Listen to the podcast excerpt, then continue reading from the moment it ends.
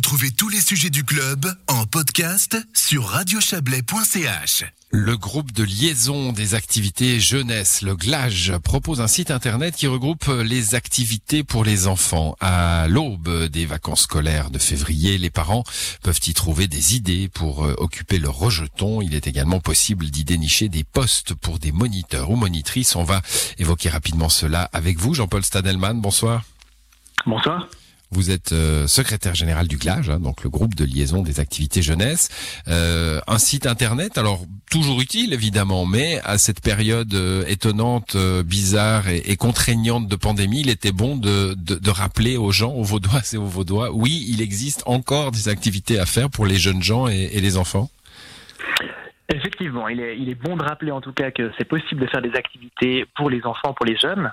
Euh, au niveau du GLAGE, donc le groupe de liaison des activités de jeunesse, comme vous l'avez mentionné, on a élaboré maintenant, ça fait un petit peu plus d'un an, un concept de protection avec les organisations qui, qui, organisent des activités de vacances, qui a été revu par l'Office du médecin cantonal et qui précise en fait que les activités pour les moins de 16 ans sont possibles. Donc on peut faire des, vraiment des activités à la journée qui sont proposées par des organisations et qui sont répertoriées sur notre site internet.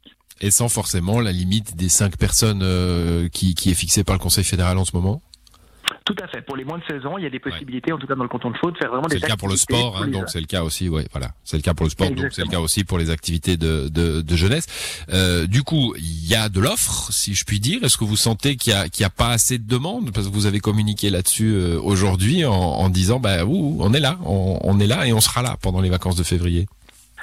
On sait que c'est une période particulière pour tout le monde. Euh, aussi, ben, c'est vrai qu'on a beaucoup d'activités qui se font l'été. Euh, la période de Pâques aussi, c'est des périodes assez chargées. La période des vacances de février, un petit peu moins. Les organismes ne sont pas tous à proposer, proposer des activités. Par contre, on trouve important en tout cas de rappeler que le site euh, Loisirs Jeunes existe. Ça fait un petit peu moins d'un an maintenant qu'il a été mis, euh, mis, euh, mis, à jour. Il a été financé par la politique de l'enfance et de la jeunesse euh, au mois de juin l'année passée. Et on trouve en tout cas important de rappeler en fait aux familles, aux parents que ce site est là, est présent. On peut dénicher justement des activités euh, pour les enfants, mais aussi pour les jeunes, comme vous l'avez mentionné, pour des moniteurs en fait qui sont intéressés justement à, enfin pour des jeunes qui sont intéressés de devenir mmh. moniteurs, monitrices dans un camp de vacances ou dans des activités à la journée. On va, on va déjà dire le, le, le site, le nom du site?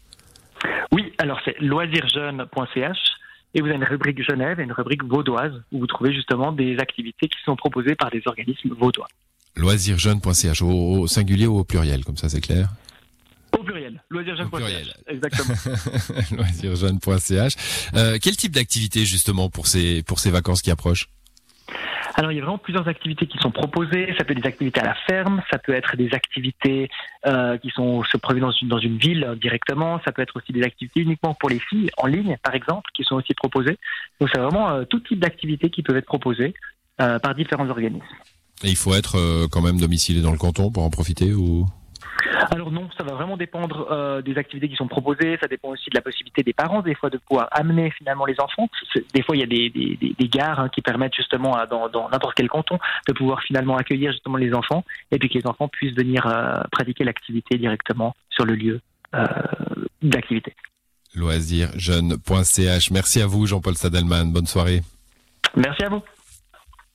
Et c'est la fin de cette émission à l'édition ce soir. Didier Morard, Marco Reguin et Valérie Blom. Excellente soirée à vous.